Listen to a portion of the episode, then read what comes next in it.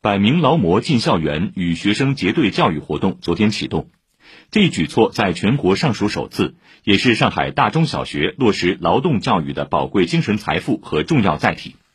首批与劳模结对的有市西中学、行知中学、崇明中学、蓬莱路第二小学等全市各区十七所中小学。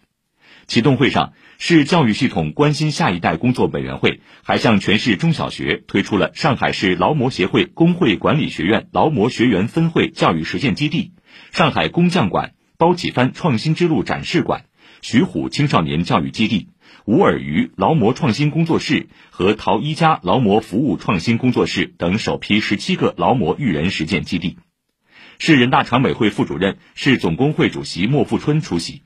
以上由记者刘康霞报道。